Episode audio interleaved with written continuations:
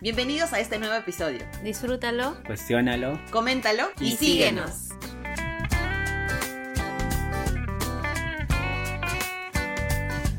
Hola cositas ambientales, bienvenidos y bienvenidas a un nuevo episodio de esta nueva sección de entrevistas de tu podcast favorito Causas Ambientales. Esto es Conversando entre Causas Ambientales.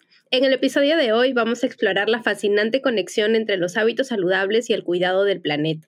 Vamos a conversar sobre cómo nuestras elecciones diarias pueden tener un impacto positivo tanto en nuestra salud como en el medio ambiente que nos rodea. Un tema muy interesante e importante y para ello tenemos a una súper invitada y experta en el tema. Ella es Melissa Cuestas, entrenadora deportiva y, especialista en hábitos saludables. Ella se dedica al campo del entrenamiento físico y está comprometida en ayudar a las personas a alcanzar sus metas de bienestar. Melissa, muchísimas gracias por estar con nosotros en este episodio. Hola, ¿cómo están? Muchas gracias por la invitación. Eh, Melissa, pero más conocida como Melifit, por favor. Y gracias. Y conmigo en la conducción, como siempre, se encuentran Karen y Paul. Hola chicos y chicas, ¿cómo están? Bienvenidos a este nuevo episodio. Creo que hemos querido hacerlo hace bastante tiempo porque es muy importante correlacionar justamente estos hábitos ambientales en los que queremos emprender diariamente pero respecto a nuestra vida diaria, ¿no? Entonces, Melifito hoy nos va a dar los tips, la realidad, las cachetadas que necesitamos también para ver qué tenemos que hacer y también respecto a qué cosas de repente son mucho más prácticas para continuar en, este, en esta idea o propósito, ¿no? Sí, hola a todos, una semana más. Agradecerte, Melissa, primero que nada por habernos aceptado así, de, de, la forma en cómo nació la idea de hacer esta conversación. Y lo segundo, como dice Karen, a veces es difícil empezar y ahí queremos ese toque de realidad. La verdad es que al menos yo he visto bastante contenido de cómo es el camino y siempre resaltan la dificultad de empezar. También, también lo he visto en carne propia, de hecho hasta voy a hacer autopromoción de mí, compartí un reel hace poco sobre una experiencia y no, es, es, solo eso. Hay que empezar, es difícil, pero nunca el camino es así, a pequeños objetivos, siempre un poquito más. Pero vamos a estar hablando más de eso. Exacto, lo vamos a profundizar en este capítulo, así que estamos listos para empezar. Relájate, que estás en buenas manos, vamos a aprender mucho y pasar un buen rato. Entonces, a nivel mundial, estamos enfrentando hoy en día dos grandes retos. El primero relacionado a la salud de la población y la falta de actividad que realiza, porque estamos viendo una creciente tendencia al sedentarismo hoy en día. Y el segundo, con respecto a la crisis climática del planeta, que nosotros lo venimos tocando en varios capítulos anteriores.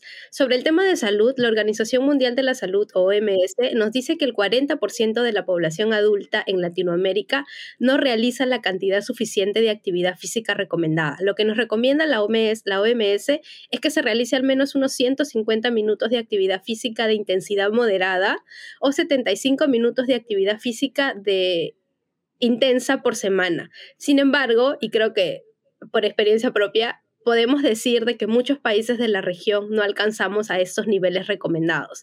En general, se está observando una tendencia preocupante al sedentarismo, no solo en nuestra región, sino también a nivel mundial.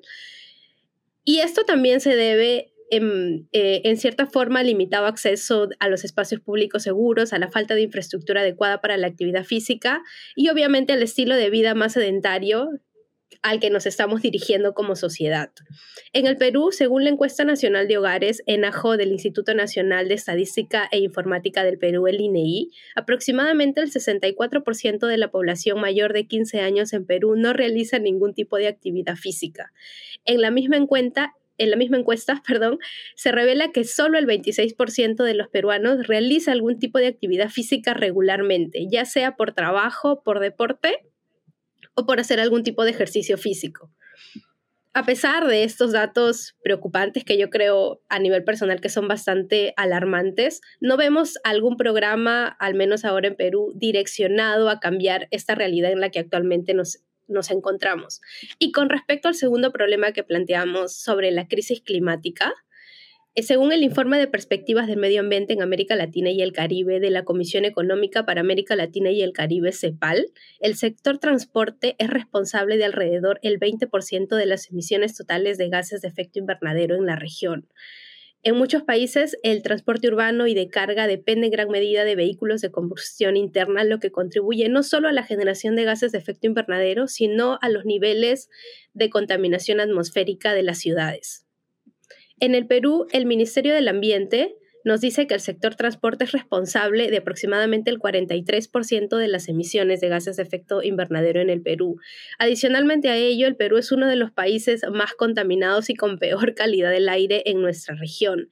En, el último, en un último reporte del, que se hacen rankings eh, anuales de las ciudades más contaminadas, Perú es la ciudad, específicamente Lima, nuestra, la ciudad en la que varios vivimos, es una de las ciudades capitales más contaminadas del Perú y estamos superando en hasta más de cuatro veces los niveles recomendados por la Organización Mundial de la Salud. Pero ahora, si ponemos un poco, en, perspectiva de estos dos grandes problemas que nosotros hemos planteado, salud y ambiente, ¿existe algún tipo de correlación? Sabemos que los hábitos saludables, como por ejemplo caminar o andar en bicicleta o hacer deporte, tienen múltiples beneficios a la salud, como por ejemplo mejora del sistema cardiovascular, un fortalecimiento muscular y óseo. Eh, también nos ayuda a a la salud mental, el ejercicio libera endorfinas, también mejora la calidad de sueño y aumenta el nivel de autoestima que nosotros podemos tener. Y también la actividad física se ha asociado a una mejor función cognitiva, incluyendo la mejora de la memoria, la concentración y la agilidad mental. Entonces sabemos que tiene una gran repercusión a nivel interno, a nivel de salud interna. Pero no solo eso, sino que también estas simples acciones también pueden contribuir a cuidar el medio ambiente, a reducir nuestra huella de carbono. Por ejemplo, optar por caminar o, andar en bicicleta o utilizar medios de transporte activos en lugar de vehículos motorizados van a reducir considerablemente las emisiones de gases contaminantes y también la contribución a la contaminación atmosférica, así como ayudaría, ayudaría a que como sociedad reduzcamos nuestra dependencia en este tipo de combustibles fósiles. Y digamos, como un beneficio adicional, también va a ayudar a la estimulación de la comunidad y la interacción social. Entonces, creo que estamos planteando de que estos dos problemas están totalmente relacionados. Y aquí, Melissa, es donde habiendo hecho esta pequeña introducción, tal vez para poner a todos nuestros oyentes un poco en contexto, es que te queremos consultar por, eh, sobre porque sabemos y como lo hemos mencionado, la adquisición o el cambio de hábitos hacia unos hábitos un poco más saludables no es un camino fácil, es difícil de empezar. Así que Melissa, en tu experiencia como entrenadora, ¿cuáles crees que son los principales retos que enfrenta una persona que desea cambiar sus hábitos? Eh, quisiera empezar diciendo de que el día perfecto no va a llegar, nunca. El día que tú crees el lunes que viene, la próxima semana, este día, no va a llegar. Simplemente tienes que empezar, no pensarlo y empezar con pequeñas cosas. Yo creo que una de las cosas, uno de los retos más difíciles es querer cambiar todo de manera drástica. He escuchado muchas veces, voy a, ya no voy a comer más frituras, ya tengo que ir al gimnasio todos los días, si no, no cuenta tengo que empezar la dieta el día lunes, si no, no cuenta. Yo creo que se pueden empezar con pequeñas acciones que van a ir sumando día a día. A esto incluyo, simplemente puedes empezar una semana incluyendo hidratarte bien si es que no lo haces, si es que no consumes verduras, añadir por ahí vegetales, si es que no comes mucha fruta, ir añadiendo. Son esas pequeñas acciones que a la larga van a hacer la diferencia. Yo creo que ese sería el factor número uno. El día perfecto no va a llegar. Como número dos, diría mucho el tiempo, la paciencia. Estamos acostumbrados a los cambios inmediatos, queremos las cosas rápidas y está sobrevalorado el esfuerzo. Queremos todo ya, la pastilla mágica, el jugo detox, buscamos información como pierdo grasa en una semana y creo que hay que tener en cuenta de que esto es un proceso que toma tiempo. Si queremos que sea a largo plazo y que perdure en el tiempo, se tiene que hacer de pocos. Entender que los procesos toman tiempo. Em, otra cosa, que todo tiene que ser progresivo, incluso cuando vas al gimnasio. Una de mis recomendaciones es que eh, a veces menos es más. Me enfoco en el tema de los pesos, en el tema de la organización, en el tema de la comida.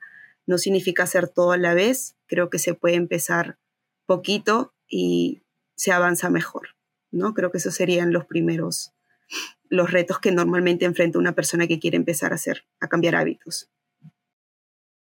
Y creo que todos nos hemos sentido identificados de lo que has dicho, porque tenemos esa, a veces esa percepción de que quiero empezar y quiero ver resultados en una semana. Creo que por experiencia propia también lo puedo decir. Y vi a Karen que estaba asintiendo en todo momento, porque en todo lo que has dicho se ha sentido súper identificada. Y yo también, y creo que muchos o la mayoría de nuestros oyentes, creo que nos quedamos con el mensaje clave de que menos es más y debemos de ser bastante pacientes.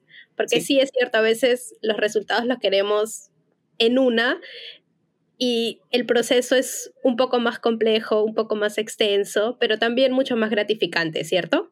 Sí, yo creo que hay que valorar bastante el esfuerzo. Cuando te cuestan las cosas, los valoras más. Aplica para todo, creo. Cuando te puedes comprar algo con tus propios medios, lo valoras, lo cuidas. Cuando te lo regalan, a veces ni le tomas importancia. ¿No? Yo creo que sí, menos es más. Sí, sí, Melissa, bueno, es interesante lo que nos dices. A veces dar ese pequeño primer paso, como decía antes, es lo que más cuesta, ¿no? Normalmente estamos acostumbrados o, queremos eso, resultados al toque y si, no sé, un día empiezo a hacer 10 abdominales y el día siguiente quiero ver, no sé, cuántos centímetros menos, pero creo que la vida ya nos está enseñando que es difícil. Ahora, ah, hemos hablado de paciencia, pero la pregunta es para muchas personas que están escuchando, ¿cómo está relacionado todo lo que hemos estado hablando al, medio ambiente? No sé, e, e, es la pregunta que yo también tendría si escucho este episodio, pero aquí viene. Normalmente cuando queremos empezar a pequeños cambios, eh, a veces podemos pensar en actividades como el deporte y demás, pero en el último episodio que compartimos y en el anterior también hablamos de esos pequeños retos que tenemos que hacer para eh, iniciar con el cuidado del ambiente. Una pregunta que tal vez podría ser sencillas, y ya sé que hay información que nos dice que las fuentes de contaminación podrían venir de fuentes mucho más grandes, etcétera, etcétera, etcétera. Pero aquí somos también para darles tips a, a cada uno de ustedes. Y es así que no sé, desde tu perspectiva, Melissa, por ejemplo, si yo quisiera empezar a simplemente con el hecho de caminar lo que nos recomiendan, 30 minutos al día, nada más. ¿Cómo crees que podemos dar ese salto? ¿Cómo empezar? Mira, eh, a veces cuesta salir a caminar o salir a correr, muchas veces el tema de la flojera, muchas veces el tema de ya estoy cansada, trabajo tantas horas, pero tómalo como un momento para ti, tómalo como ese espacio en el que tú te regalas y te incluyes y te pones como prioridad. No necesitas ir a correr, empiezas caminando, te puedes colocar tus audífonos, escuchar un podcast, llenarte de información, sacarle provecho a esos 30 minutos y disfrutar del paisaje, el solo caminar. Eh, uno de los ejemplos que te puedo compartir que yo viví en el tema de la pandemia era de salía a correr con mi hermana y mi mamá muchas veces cuando ya no podía correr, ella solo caminaba. Entonces son pequeños pasos que incluso tú puedes ir jalando a tu familia, a tu mamá, a tus hijos, el salir a compartir con ellos, caminando, conversando, marca la diferencia. Y a veces empezar, y a veces empezar con uno mismo, como dices, ¿no? O como una vez dijo alguna podcaster famosa, de que te pones los audífonos y para no escuchar tus oscuros pensamientos, ¿no? Exacto. sí. Sí, y, por ejemplo. Uno de nosotros lo dijo. en algún momento. Así ¿Fuiste tú o yo, Karen? Solo diría que es una chica del RIMAC. Sí. Ah, ya. Sí, pues, eh, bueno, y otra de las dudas es, eh, ok, normalmente queremos empezar con pequeños hábitos y, no sé, ¿tú crees que deberíamos darnos alguna recompensa, algo, algún tipo de motivación adicional? Por ejemplo, si, ok, identifico que podría ir al trabajo en bicicleta. ya, ya tengo la bicicleta. Están las ciclovías. Pero a veces cuesta. Puedo hacerlo un día, pero el día siguiente ya no. ¿qué, qué, más crees que podría sumar a mi día para que ese hábito sea de todos los días, no? Sabemos que hay seguridad, etcétera, diferentes factores, pero Yo creo que hay que partir por lo que controlamos. ¿O qué piensas? Sí, estoy de acuerdo con eso. Creo que un tipo, una recomendación es planteártelo, así como tú organizas tu semana con respecto a trabajo, puedes organizarte con respecto a ese tipo de acciones. Por ejemplo, si es que tienes que ir a la oficina cinco veces a la semana, no es necesario que digas voy a ir los cinco días en bicicleta, porque tal vez no es realista y no lo vas a hacer. Empieza, voy a ir un día a la semana en bicicleta y ese día lo cumples religiosamente. Y la siguiente semana es voy a ir dos veces. Y así poco a poco, los hábitos se crean día tras día, pero poco a poco. Yo sé que puede ser incluso hasta frustrante para uno mismo, pero ¿Qué pasa por tu cabeza cuando ves, no sé, algún alumno, alguien que te dice, ok, no sé, voy a pagar o me voy a inscribir, voy a hacer ejercicio durante seis meses? Y la primera semana tal vez asiste unos dos o tres días, pero después aparece una vez a la semana y a veces hay semanas que ni siquiera aparece. No sé qué, ¿qué le dirías como entrenadora. Mira, la verdad me ha pasado bastantes casos y yo antes de empezar incluso una asesoría converso bien con esa persona y le planteo el tema del tiempo, el tema de la paciencia, el tema de que todo va a ser progresivo, de que no espere las cosas inmediatas. Siempre trato de decirles la verdad, no te vendo algo, no te voy a decir en un mes vas a bajar tanto porcentaje de grasa porque fluctúa mucho. ¿no? Siempre doy esas recomendaciones antes de empezar. Yo voy a ser tu apoyo, tu guía, voy a estar ahí ayudándote en todo proceso, pero también hay que entender que si es que tú quieres empezar a generar hábitos, tienes que sentirte preparada para hacerlo. No significa de que si tú adquieres un plan o lo que sea, simplemente es por, por un tiempo y listo. Es, hay que entender y hay que tener la mentalidad adecuada para eso también y dejarse ayudar. Porque muchas veces yo te puedo dar la recomendación como entrenadora, pero si tú no lo haces, es como que estás invirtiendo por nada, ¿no? Entonces, también hay que entender y tener esa mente abierta para todo eso.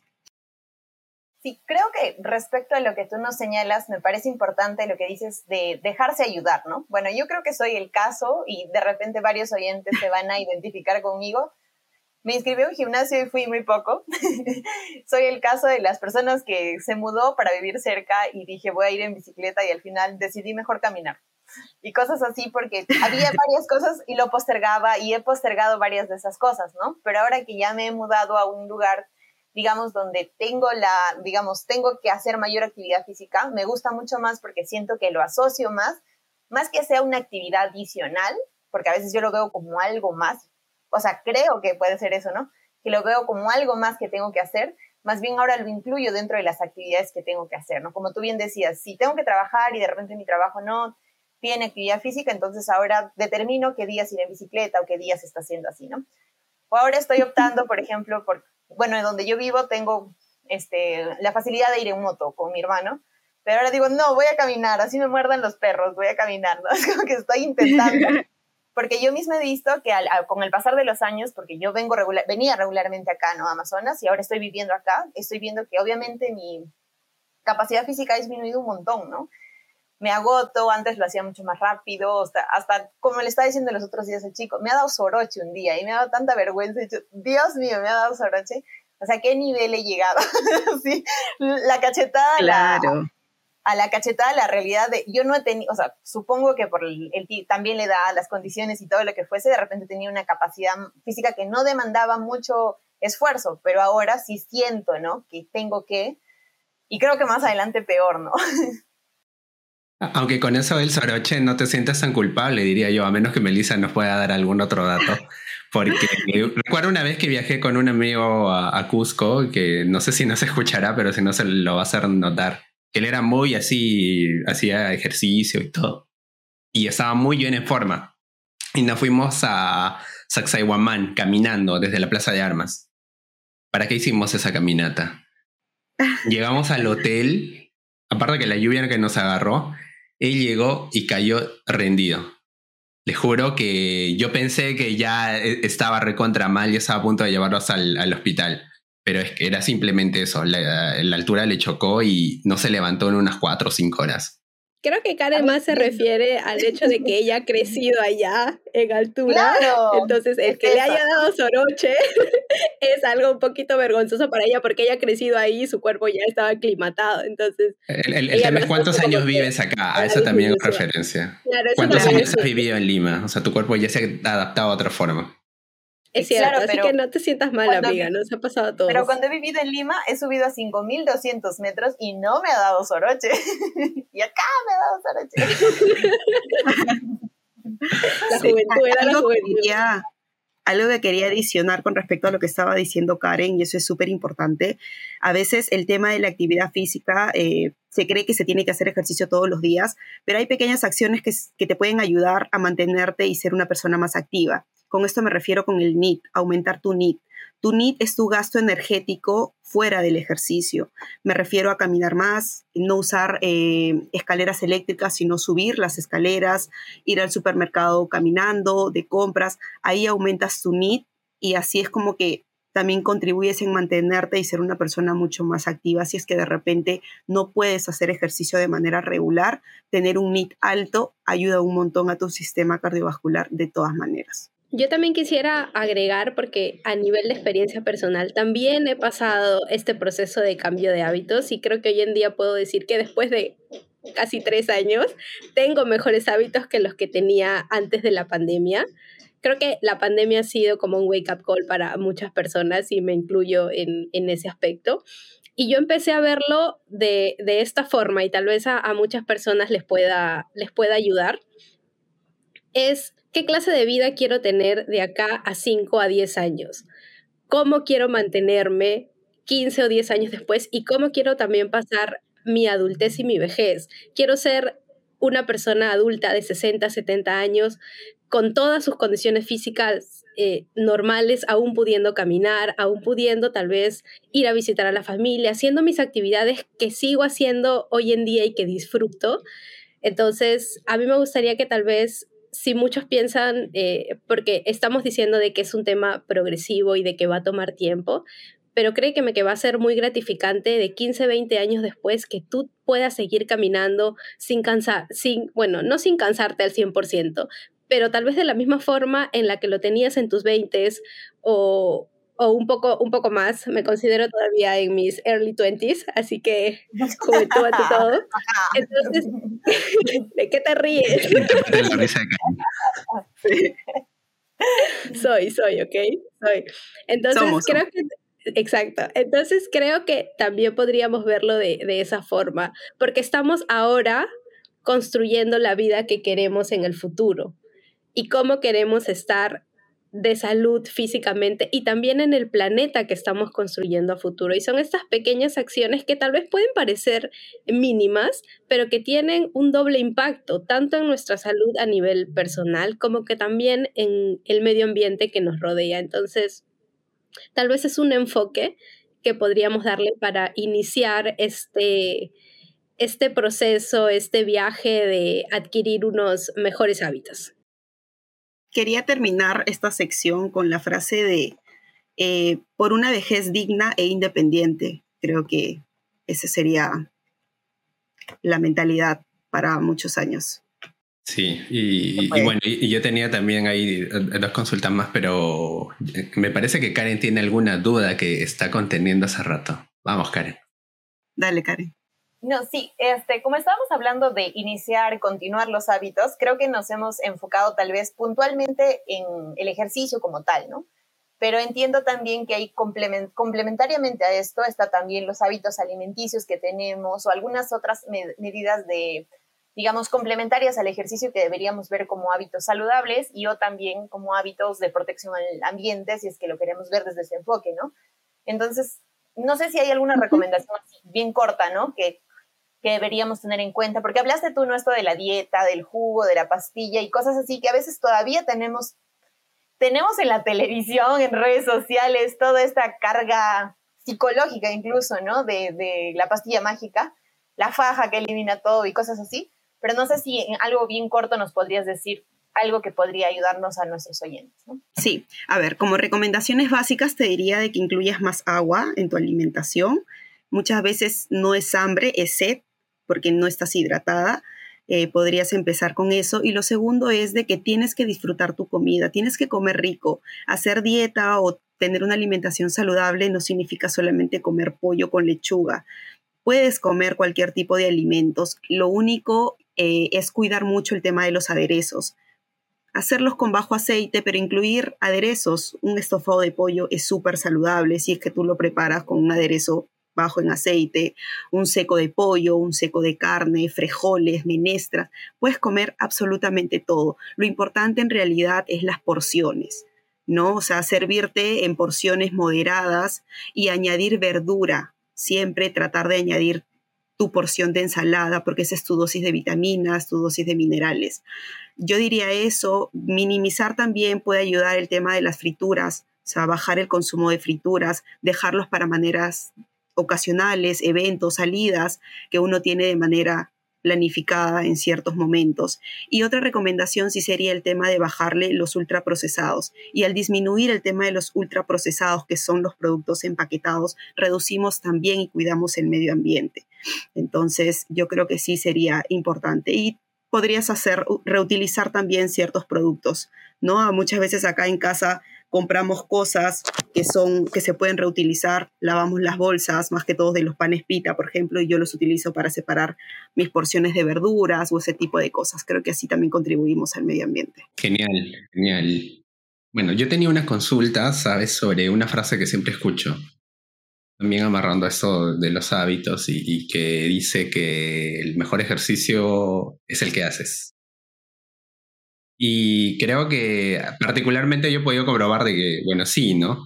No necesariamente hay que tener una suscripción a un gimnasio, creo que no necesariamente hay que estar con el equipamiento full, o sea, caminar creo que ya cuenta, ya que en la mayoría de los días, ahí las estadísticas que nos ha arrojado Dorothy al inicio dicen eso, ¿no? Que la población ni siquiera camina.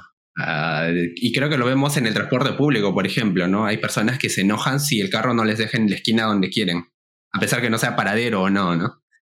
Quieren que se les deje en cada cuadra. Tal vez acá no lo he visto tanto, pero en ciudades del interior donde el transporte tal vez no está tan formalizado, es eso, que quieren que se les deje en cada esquina y a veces eso te, al, menos a mí me, me, hacía mirarlos con una, así, juzgándolos pero ¿por qué? No puedes caminar una cuadra. Sabemos que cada persona tiene a veces hasta condiciones que, que no puedan aplicar, pero en algunos casos simplemente creo que es que la persona, eso, no, no, no, no quiere caminar. ¿Tú, ¿tú qué puedes decirnos ahí? ¿Necesitamos siempre el mejor equipamiento o estar en el gimnasio más caro con aire acondicionado para poder hacer ese cambio?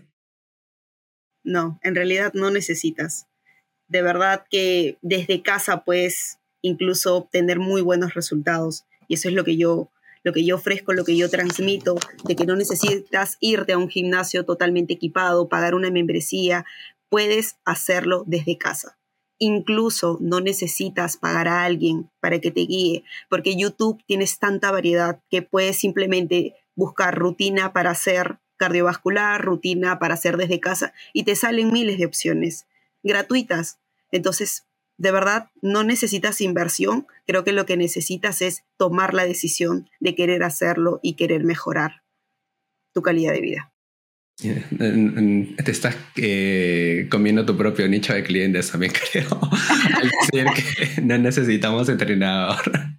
Es que en realidad, eh, en realidad es verdad, no necesitas, pero ya si tú quieres eh, algo específico, si es necesario buscar apoyo, si es que tienes algún tema de lesión, si necesitas buscar apoyo para poder hacer ejercicios guiados, no lesivos y ese tipo de cosas, ¿no? O si necesitas motivación, de repente tú te conoces mejor que nadie y sabes que necesitas a alguien ahí, buscas una ayuda, ¿no? A veces empezar solo cuesta, pero si eres de esas personas que necesitan... a veces necesitas por ejemplo, en mi caso personal, cuando yo inicié en todo este mundo de adquirir hábitos saludables, hacer un poco más de deporte, en realidad eh, mis papás fueron los que me sacaban de la cama y me decían, Dorothy, vamos a ir a correr en las mañanas. Y ellos me levantaron. Y ellos me llevaban unas dos o tres veces a la semana y íbamos y corríamos en, en familia. Mi mamá caminaba, eh, nosotros corríamos, mi papá y yo corríamos con mi hermana, entonces comenzamos, digamos, y empecé en grupo y posterior a ello, que yo comencé a ver resultados y comencé a sentirme muchísimo, muchísimo mejor, eh, es que, digamos, yo ya decidí adquirir tal vez algún plan alimenticio o alguna asesoría de, de entrenamiento. Y me ayudó muchísimo el hecho de tener ese apoyo de alguien, de familia, de alguien que me motivara, porque a veces sí es cierto, necesitamos que alguien nos lo diga. Hay algunas personas que tal vez tienen una, están mentalmente más preparados y deciden ellos, son bastante disciplinados y por voluntad propia, sin tener tal vez ningún apoyo de por medio, lo hacen y yo admiro muchísimo a esas personas, pero hay muchos que sí necesitamos de alguien que al menos al inicio nos dé un pequeño empujoncito. Entonces, creo que también es, es importante que si tú ya estás en ese, en ese camino, también motives al otro o si tú ves, identificas a un familiar, un amigo que quiere hacer y deciden hacerlo en conjunto, entonces también podría ayudar bastante. Sí, y, bueno, te preguntaba también eso, Melissa, en el sentido de que mm, al menos yo he estado viendo de que si en algún punto quieres dar el siguiente salto, ¿no? A veces empezar creo que también eh, por cuenta de cada uno está bien, ¿no? Pero mejorar desde cierto umbral también creo que ya necesito un poquito de apoyo y en ese caso sí, al menos creería que a veces hay que buscar ayuda, ¿no?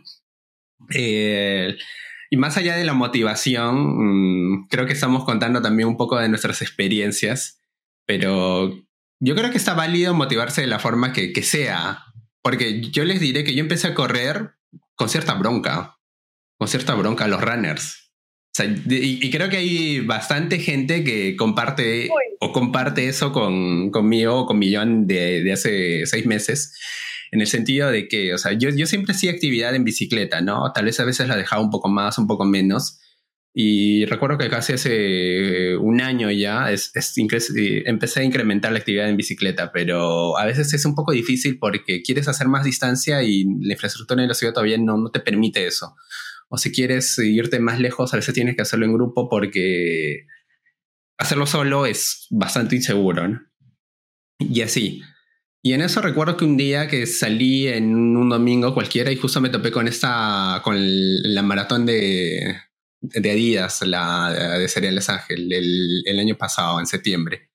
Y me malogró todo el plan, pues, porque se comían la, la arequipa, parte de la cosa verde, y dije, qué gente tan odiosa, por Dios. Y encima, a veces hasta cerraban la ciclovía. Y uno de ellos. Y, me he convertido en uno de ellos. No, es que otra de las cosas que me molestaba, y creo que eso sí me molesta hasta ahora, es que en plena carrera, yo, yo entiendo que estamos compitiendo por nuestros logros, a veces bajarle un segundo es tan gratificante, pero en plena carrera la gente eh, llega al punto de hidratación, agarra un vaso de agua y al piso. O sea, hay gente que la organización contrata para recoger, pero creo que eso refleja un poco de cómo somos como personas y que en el día a día tal vez vamos a hacer lo mismo, pensando que va a haber alguien que lo va a recoger. Entonces, al menos yo me he puesto ese reto de que voy a participar sí en competencias, pero, a ver, por ejemplo, ese mínimo hecho de vasito al tacho o a la bolsita que te ponen. O a veces hasta salgo un poco de mi ruta para tirarlo al, contenedor que encuentre en el camino. Porque eso creo que sí, sí me ha estado, todavía me, me tiene con bronca, ¿no? Pero sí, entonces en general lo que quería cerrar con, con esa parte es la motivación. O sea, yo me motivé con eso. O sea, esa gente es tan fregada y a ver, ¿qué tan difícil puede ser? ¿Por qué no lo puedo hacer yo? Y mírenme, como dicen, ahora soy uno de ellos. Me gustaría cambiar, por ejemplo, esos pequeños hábitos pero ahí, ahí vamos, ¿no? Ahora con, siguientes retos como, sí, sí me gustaría llegar a una media maratón, tal vez sin ayuda, sin un entrenador, porque eh, quiero ver qué tan capaz soy de, lograr algo por mí, por mí mismo, ¿no? Ya para llegar a la maratón creo que sí voy a necesitar un entrenador o algo. Ahí tal vez voy a contactar a Melissa. Yo creo que sí, ese tema de, las maratones en realidad sí te recomendaría que lo lleves con apoyo porque hay una planificación para eso, volúmenes de entrenamiento, semanas de descarga previas al, día indicado ¿no? del evento. Entonces, yo creo que sí, el tema de la alimentación también que te digan, porque la alimentación es diferente cuando tú ya quieres hacer ese tipo de, de actividades más fuertes, más intensas, ¿no? Aplican otras cosas. Sí, sí, porque, bueno, yo, no he cambiado todavía la alimentación que estaba llevando, pero a veces creo que te da hasta más hambre. Por supuesto, tienes que meterle más carbohidrato de todas maneras.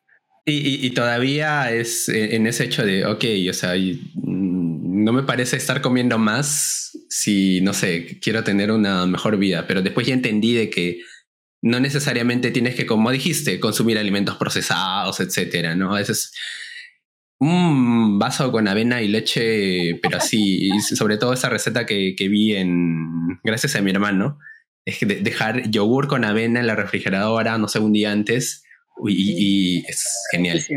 Es, riquísimo. Bueno, Melissa. Algo, discúlpame porque te corté, pero algo que quería añadir antes de terminar es de que no le tengan miedo a la comida. Muchas veces cuando las personas se entrenan y empiezan a entrenar un poco más y ya tienen hasta cierto nivel ya entrenando un poco más, eh, va, su cuerpo les va a pedir más, más comida y no hay que tenerle miedo. La gente se asusta cuando ve cuánto es lo que como, en realidad como bastante, no me dejará mentir, mi mamá se asusta porque yo como tres veces más que ella, que mi papá incluso, pero es porque tu cuerpo lo, lo pide así, ¿no? Entonces, solo quería añadir eso de que no hay que tenerle miedo a la comida tampoco. Sí, sí, tienes mucha razón. Y bueno, hemos estado hablando de bastantes cosas y como para terminar de aterrizarlo al cuidado del ambiente, eh, hay una frase que no sé si habrán visto, que es bastante o circula bastante por Instagram, por, por TikTok, donde hablan de un especialista de un banco X que, que, después de buscar ya sé que no existe, el especialista tampoco existe, pero la frase aún así tiene sentido, que un ciclista puede ser un desastre para la economía. O sea, la frase creo que te dice como que no compra seguro, eh, no va al médico porque hace ejercicio, eh, no compra comida chatarra, etcétera, porque quiere sentirse mejor y, no utiliza transporte, no compra un vehículo, etcétera, ¿no? O sea, no, no entra esa cadena del sistema económico. Particularmente yo creo que no es del todo así, porque si te quieres dedicar al ciclismo también tiene, a veces, eh, si quieres dar ese paso adicional, tienes que meterle un poco más. Y aparte de que las vías no son tan seguras, creo que también es bueno tener un seguro, por ejemplo. Pero fuera de eso, esa frase creo que ha dejado pensando en mucha gente. ¿Tú crees que realmente un cambio en la población, un cambio en sus actividades, podría tener un impacto en el ambiente? Y considerando, y te sumo otra dato más ahí, y para que llame también a nuestros oyentes, es que me puse a buscar así bien rápido si había alguna relación entre contaminación y sedentarismo y encontré una nota que dice que investigadores de la Universidad de Castilla-La Mancha, creo que es lo primero que me salió porque es en español y lo busqué bien rápido, hacen un análisis entre que en los núcleos urbanos donde normalmente hay mayor sedentarismo, efectivamente los hábitos hacen que la contaminación incremente. Creo que lo vemos con los autos. Ciudades donde hay personas una persona por auto y ya sabemos que los efectos que puede desencadenar en la contaminación. Entonces, cuéntanos, ¿tú, crees realmente que hacer un cambio en nuestros hábitos podría tener un impacto en el ambiente? Sí, no solo generar cambios, sino yo creo que hay que empezar a tomar conciencia. Creo que eso sería lo principal, conciencia en cuidar este planeta, en cuidar en mejorar ciertas acciones que empieza, empezamos nosotros y podemos transmitirlos a los demás, enseñar ese tipo de acciones. Yo creo que sí, el tema de reducir de cinco veces de utilizar tu carro a tres veces o a dos veces por semana nada más, sí marcaría la diferencia. Si lo hacen cada vez más personas, se puede generar grandes cambios en realidad. Yo creo que sí, de todas maneras. Quería añadir de repente al, estudio que había comentado Paul. Eh, hace un mes más o menos estuve en Lima, como les habíamos contado, y justamente porque fui becada por el GeoHealth Hub de, de la Universidad Cayetano, que es un núcleo de varias universidades en Estados Unidos que hacen investigaciones de cómo los factores ambientales afectan la salud de las personas. Entonces, en este curso, justo hubieron varias exposiciones y como nosotros, por ejemplo, al menos nosotros tres conocemos bastante de calidad del aire, yo como que decía, he escuchado todo sobre calidad del aire, ¿no? Hasta que, por ejemplo, eh, se expuso un estudio muy, muy, muy bonito e interesante respecto a cómo podía afectar la calidad del aire o el PM2.5, que es, digamos, una, el polvito que respiramos, en la obesidad de, de bebés antes de nacer y después de nacer. Y justamente una de las conclusiones de este estudio fue que mientras más expuestas estaban las mamás durante el periodo de embarazo, era más posible que los niños nacidos tengan, digamos, esta condición o correlación hacia, la, hacia estas condiciones de peso, ¿no? Entonces, hablamos hoy día de cambios de hábito, ¿no? Pero incluso de repente ahora son mucho más necesarios porque no solamente está del yo de repente como bien y nada, nada, pero ya las condiciones ambientales son cada vez peores, ¿no? Son cada vez condiciones que de repente afectan nuestra salud sin ni siquiera darnos cuenta. Muchos se dicen, ay, mi abuelito comía esto y ahora vivió 100 años y ojalá que yo sea como mi abuelito, ¿no? O mi abuelita y así. Pero ahora las condiciones también nos obligan a, eh, digamos, tomar medidas adicionales para que de alguna manera también nuestra salud se vea mucho menos afectada y también de alguna manera, como bien decía Meli, creo que me pareció muy bonita la frase, de tener una adultez, ¿no? digna, en donde nosotros podamos tener todas las condiciones básicas, vamos a llamarle, para poder desarrollar nuestras actividades. Entonces, respecto a eso, no sé si es que has tenido algún caso de repente relacionado a personas que hayan tenido, eh, digamos, esta necesidad de cambiar sus hábitos y se les fue un poco más difícil que otras para que podamos concentrarlo justo a estos hábitos ambientales, ¿no? En realidad algo así específico no me ha, no me ha pasado, no he tenido, no, no tengo experiencia en eso, pero algo que quería añadir también es que eh, incluso he sobrevalorado el tema del descanso. Los teléfonos celulares todos sabemos que generan mucha contaminación también y el solo hecho de dejarlo antes de poder descansar ayuda un montón, no solo para tu calidad de sueño, sino también creo que minimizas el consumo de la tecnología. ¿no? A partir de las 9 de la noche es donde se, se, da un incremento de la melatonina de 9 a 3 de la tarde, a 3 de la mañana más o menos, donde está, te produce una calidad de sueño profunda. Si tú estás con los aparatos hasta altas horas de la noche, en realidad no tienes una buena calidad de sueño. Entonces, una de las recomendaciones podría ser dejar pantallas antes de descansar, antes de empezar tu rutina de noche, una media hora antes, porque créanme que las pantallas azules te activan la retina y todo el día estás despierto. Entonces, creo que podemos también ayudar minimizando el consumo de tecnología por las noches. Y eso también contribuiría a reducir nuestro consumo energético, no solo de tecnología, también nuestro consumo energético que ayudaría tal vez reducir nuestro en un sol el recibo de luz, que creo que muchos estamos contando los centavos mes a mes, un solcito menos ya es bastante. Entonces también hay que verlo por ese lado, apoyaría nuestra economía. Como dice por el ciclista, es, digamos, lo peor que le puede pasar a la, a la economía porque no consume, no contamina, no compra. Pero hay pequeñas acciones, como lo que mencionas, que no solamente va a mejorar tu salud y a mejorar la calidad de sueño que tenemos, sino que también me va a ayudar a disminuir mi consumo energético, reducir mi huella de carbono, disminuir mis emisiones y también va a ayudar a mi bolsillo. Entonces es como un triple beneficio. Ganar, ganar.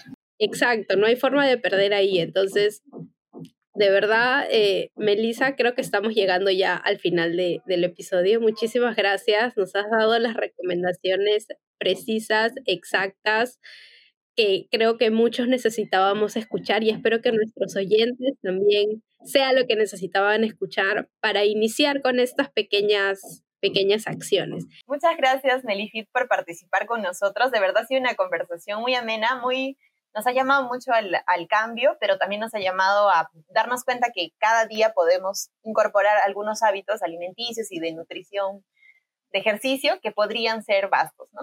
Pero ahora queremos eh, que también nos digas qué podrían hacer nuestros oyentes para poder contactarse contigo, de repente para conocer qué servicios brindas y de alguna manera también recibir la asesoría que puedan tener, ya sea para empezar, para continuar o para llegar a maratones, ¿no?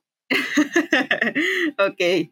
Em, bueno, me encuentran en redes sociales, normalmente uso Facebook e Instagram, más Instagram en realidad. Estoy como arroba melifit.pe donde brindo asesorías tanto virtuales, online, donde son guiadas, me puedo contactar uno a uno contigo y trabajamos desde casa no necesitas tener materiales para empezar, nos adaptamos con lo que tenemos y poquito a poquito vamos a ir incorporando ciertos materiales que ya con el tiempo, pero no se necesita en realidad para empezar.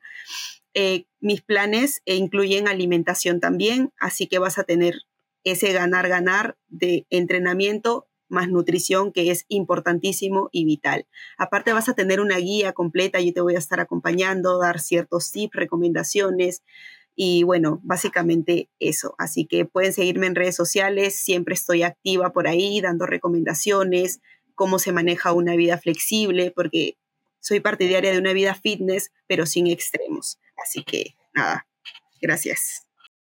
Yo creo que se pueden comprar un map de yoga, creo que así se llama. Eh, sí. Porque al menos yo lo he utilizado para hacer estas sesiones que, que he visto que se llaman de recuperación, ¿no? Con este, el, roll former, está este cilindrito. Eh, y te, te, ayuda bastante. Para descontracturar. Te ayuda mucho para la liberación miofacial, para soltar el tema de la fascia y para que no te sobrecargues a nivel muscular. Muy bueno el front roller, sí. Sí, entonces, creo que pueden empezar con esas cosas como, como equipo. Entonces, Meli, en resumen, necesito mi, mi, mantita de yoga, yo la más conocedora, ¿no? Solo tu mantita de yoga y tus ganas de querer empezar, nada más. no necesitas más. Y empezamos, listo. Muchísimas gracias, Melissa. Gracias por este tiempo. Este, hemos disfrutado mucho este episodio, esperamos que también nuestros oyentes lo hagan y cualquier consulta que tengan, escríbanlo para que de esa manera nosotros le estemos molestando también a Meli y obviamente a ella a través de sus redes, ¿no? Y de esta manera cerramos este episodio para que este, ustedes lo disfruten, lo aprovechen y obviamente cambiemos o intentemos cambiar para que de esta manera ayudemos a nuestra salud y evidentemente al planeta. Bien, gracias Melissa por hablarnos un poco de tu emprendimiento, de la comunidad que estás creando y también por mencionarnos las redes por las que todos nuestros oyentes pueden contactarte. Antes de finalizar el capítulo, hemos armado esta nueva sección que ya la venimos de hecho incorporando desde episodios pasados que se llama Causitas Preguntonas. Entonces te lo explico rápidamente, te vamos a hacer, queremos que despejes tu mente y te vamos a hacer algunas preguntas bien simples para que respondas lo primero que se te ocurre y es una forma también de que nosotros te conozcamos, nos divertamos un rato y también que nuestros oyentes te conozcan un poco más. Entonces vamos a iniciar. Libera, por favor, mente en blanco, mente en blanco. Ok, ¿bicicleta o caminar? ¿Qué prefieres? Caminar. Ok. ¿Oferta o precio de etiqueta al comprar un producto? Oferta, ahorros progreso. Exacto. ¿Desechar o segundo uso? Segundo uso. Muy bien. Bueno, en realidad no hay respuesta mala, porque es lo que tú, lo que tú promueves. ¿Qué prefieres, serie o película? Película. ¿Prefieres ir al mercadito o al supermercado? Mercadito, de todas maneras. Más barato, además, también más barato. Podemos ah, O comprar jabas de huevo. Exacto. Aquí quiero hacer un disclosure. No sé si han notado el parecido, los que nos están viendo en video por plataformas de YouTube. Melissa y yo somos hermanas, de hecho. Igualitas, igualitas. Siempre nos dicen que somos igualitas, pero yo no lo veo, no lo vemos, pero, pero bueno, nos dicen que nos parecemos bastante. Entonces, cuando ella menciona la de las jabas de huevos, es porque, de verdad, con su, compramos seis jabas de huevo y nos dura tipo dos semanas nada más. Es plancha, dos semanas. Mm. Y, mi, y cuando menciona a mi mamá se sorprende, de verdad mi mamá se sorprende muchísimo con lo que, la cantidad de comida que... El casero pregunta, señora, ¿es para vender? Y mamá le dice, no, es para la casa. ¿Cuántos viven en esa casa? Dice. ¿Cuántos viven? Cuatro. De verdad, de verdad que cuando mi mamá iba a comprar, porque hay un distribuidor de, de huevos cerca aquí, eh, bueno, hay varios en el Rima, pero hay uno que está cerca a nuestra, a nuestra casa por Limoncillo, que hay un mercadito también. Y de verdad que nosotros vamos a comprar cada dos semanas aproximadamente y el, el vendedor pensaba, le preguntó a mi mamá, ¿usted para, para consumo tiene una tienda? ¿no? O sea, asumió que tenía una tienda y por eso compraba tanta cantidad de huevos, pero no, era solamente para consumo de casa, nada más. Y sí, cuando dice cinco o seis huevos comen al día cada una de mis hijas, la gente se súper sorprendida y de verdad se asustan. pero nosotros felices. Y bueno, hemos llegado al final de, esta sección. Yo quiero agregar una pregunta más ahí. Dale. Dale. Este, serie, libro, película, lo que quieras, pero que nos recomiendes y tú crees que tiene un mensaje ambiental. Ahorita el libro estoy leyendo a Mario Alonso Puig, Reinventarse, me gusta mucho el tema del crecimiento personal y cómo te, te invita a que empieces incluso a hacer acciones pequeñas, ¿no? Cambios, caminar, eh, escuchar podcasts, ese tipo de cosas. Me gusta mucho. Reinventarse se llama, lo recomiendo bastante. Y por todo lo que hemos hablado, tiene bastante sentido para hacer cambios por el ambiente, ¿no? Se empieza desde acá. El cambio empieza desde la mentalidad. Sí. Muchísimas gracias, Melissa. De verdad que, como mencionó Karen, ha sido episodio en el que todos nos hemos divertido bastante. Espero que nuestros oyentes también. Y estamos ya llegando al, al final. No sé si alguien tiene algún mensaje final para nuestros oyentes. Bueno, nada, agradecerle a Melissa una vez más y escuchen los episodios que hemos estado subiendo. Hay bastante información sobre pequeñas cosas que podemos hacer. La pregunta que todos nos hacemos, cambio climático, etcétera y demás, pero ¿qué hacemos? Incluso qué hacemos como país y son cosas que, que no se saben. Bueno, esperamos que puedan eh, conocerlas, disfrutarlas, divertirse con nosotros. Esperamos que sea divertido cada vez más. Sé que son temas bien duros, pero ahí estamos tratando de hacer el intento de traducir toda esa información para ustedes y que sea un poco amena. Ah, y que nos vemos la, la siguiente semana. Gracias, gracias chicos. Vamos por una vejez digna e independiente, por favor. Exacto, nos, nosotros ya cerramos con este mensaje. Nos encuentran también en todas las plataformas de podcasting, Evox, Spotify, Apple Podcasts. Y también estamos en Instagram, así que denle like a todo el contenido que generamos. Y antes de cerrar, queríamos agradecer nuevamente a Yanis Ballesteros, que es docente y trabaja con un grupo de alumnos del Salón Heborgenheim. Es bien difícil de pronunciar porque me lo ha dejado incluso, de cómo se pronuncia el salón. Estos alumnos escuchan nuestro podcast en las sesiones, nos han mandado fotos incluso de los niños reunidos y nos sentimos bastante alegados, motivados a seguir investigando y a seguir teniendo invitados y invitadas de lujo, así como Melissa. Y por eso queremos mandar un saludo especial a todos los alumnos Lucas, Matías, Luciel, Alex, Clemente, Salvador, Alexander y Benicio a ellos y a su maestra Yanis, muchísimas gracias por darnos ese espacio, incluirnos dentro de su malla curricular incluso. Y obviamente a todos nuestros oyentes por seguir comentando, por seguir aprendiendo con nosotros. Y nuevamente gracias, eh, Melissa, por ser parte de este Gracias y nos vemos la próxima semana. Gracias, es un lujo. Saludos a Yanis y a todos sus alumnos. Nos vemos un montón. Y nos vemos la siguiente semana. Que tengan todos buen día.